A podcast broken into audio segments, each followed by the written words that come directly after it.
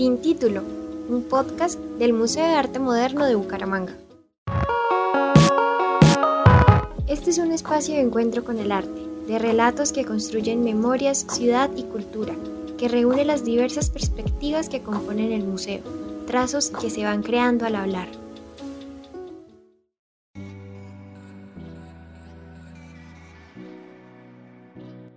Esta es una charla con Andrés Parra, un artista visual y plástico titulado de la Universidad Diego Portales en Santiago de Chile. Su obra se caracteriza por problematizar las temáticas del cuerpo, el género, el espacio público y la identidad. Nia de Indias es su alter ego drag queen.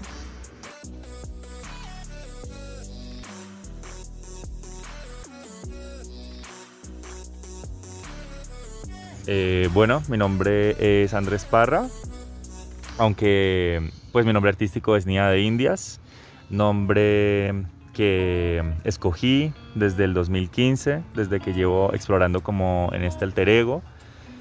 Y soy artista visual, vivo en Santiago de Chile, pero nací acá en Bucaramanga, el año 95. Mi obra y mi quehacer, digamos, eh, como artista, está muy relacionado con mi experiencia personal, con mi biografía, con las experiencias que he tenido desde pequeño y con cómo veo la ciudad y mm, digamos el ser colombiano en el exterior. Bueno, ¿cómo surge esta idea de, de Mía? De ser Mía de Indias. Cuéntanos un poco también eh, sobre este, ¿dirías que es un personaje o cómo formas ese alter ego? Bueno, como les decía, Nia Indias nace el 2015. Estaba eh, en la universidad y en ese minuto se estaba popularizando RuPaul's Drag Race, el reality. Entonces, a pesar de que yo ya desde muy pequeño sentía mucha fascinación por esta imagen como más ambigua de una persona eh, con rasgos femeninos y masculinos al mismo tiempo, y también me, gustaba escuchar música, digamos, de algunos referentes que tenían como esta identidad, eh, también esta estética, digamos, más relacionada con el maquillaje, las pelucas, todo.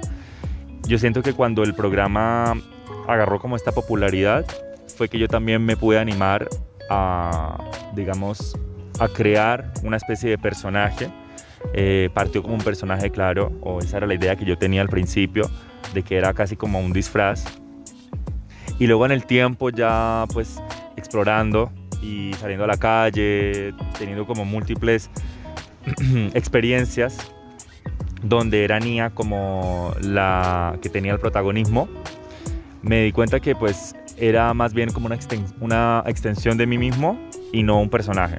Eh, era algo como, como simplemente yo, pero de una forma como mucho más ampliada, em, quizás exagerada, pero nunca me siento como como tratando de imitar a alguien ni haciendo cosas que quizás yo no haría en el día a día, que antes sí lo pensaba así, antes pensaba que yo solo podía lograr cosas de Nia, que no podía lograr cosas como Andrés.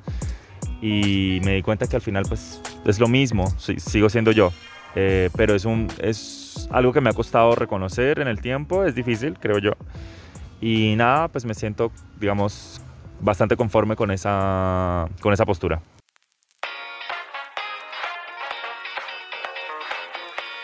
¿Cómo articulas todo esto de el arte, tú estudias artes visuales allá en Chile, y también los temas que trabajas de la identidad, del género, con el maquillaje. O sea, ¿el maquillaje se puede pensar como algo político? Creo que el maquillaje sí es político en el momento en que uno decide que sea hacerlo. El maquillaje en la historia siempre ha estado vinculado al hombre y a la mujer. Creo que nunca ha sido exclusivamente de uso femenino. Sin embargo, digamos, en, en, en los últimos, no sé, 100 años puede ser, que el maquillaje sí se ha vuelto em, con una connotación más hacia la mujer. Y me acuerdo que pues desde pequeño en el colegio y en la calle, todo, eh, me decían que pues las mujeres no se tenían que maquillar tampoco, o sea, como que igual maquillarse lo hacían como las mujeres feas, mm, para taparse.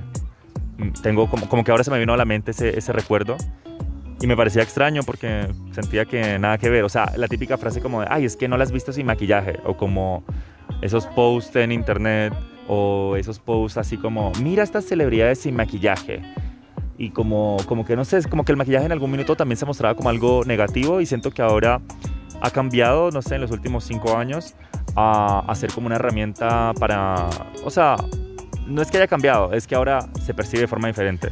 Que el maquillaje en sí es una herramienta para empoderarse, eh, siendo hombre, mujer o, lo que seas.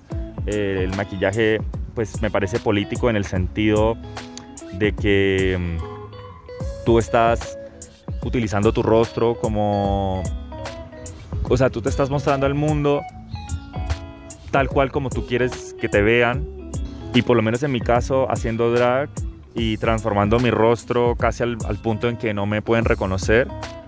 Eh, también me siento pues haciendo como un acto político totalmente de poder salir hacia la calle y, plantearme como otro, como otro individuo en el mismo contexto al cual vivo normalmente. O sea, poder salir a la calle y verme de una forma distinta eh, también genera en mí como otra percepción de, de la ciudad eh, y obviamente pues también en la gente que me ve así, yo creo que, que, también, o sea, por lo menos voltean a verlo a uno, cosa que pues estando sin maquillaje pues no sucede. Eh, uno es, digamos, un ser común y corriente, por lo menos así me considero yo. Pero claro, cuando niña sale a la calle, sí más de uno voltea la cabeza a ver o chiflarán o se te acercan a pedirte una foto. Entonces, pues yo siento que es político, en el sentido de que genera una pausa en, una, en la persona, en la persona que te ve.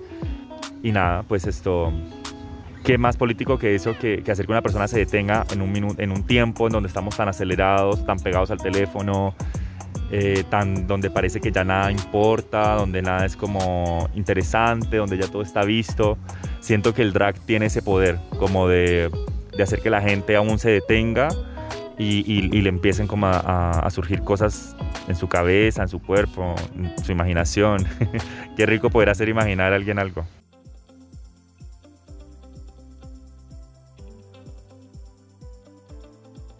El 19 de agosto de 2021 tuvimos en el Museo de Arte Moderno de Bucaramanga un conversatorio y taller de maquillaje con Nia Indias. Yo, o sea, ya me hice los contornos, de nuevo lo que les decía como repasarlo con un polvo. Yo utilizo este polvo también, es de NYX. Y, pues ahí ya depende de digamos, los colores de uno, eh, si uno prefiere como un tono más cálido, más frío, eso ya es libre elección de cada persona. Pero pues esto ya es como de los pasos con que voy armando la cara. Luego la nariz también. Mm, ir dibujándola de a poquito para ir armando como la cara. Y eh, luego utilizo cualquier rubor, depende del color que, que uno quiera elegir. Yo amo el rubor. ¿Qué piensas pues del Museo de Arte Moderno de Bucaramanga, de las propuestas que está teniendo, que haya abierto un espacio pues para maquillaje drag y pues de lo que has visto en esta visita? Estoy muy agradecido pues también por la oportunidad de realizar el taller, de poder convocar a, a cualquier persona, pues me gustó mucho que haya sido, digamos, abierto al público, gratuito.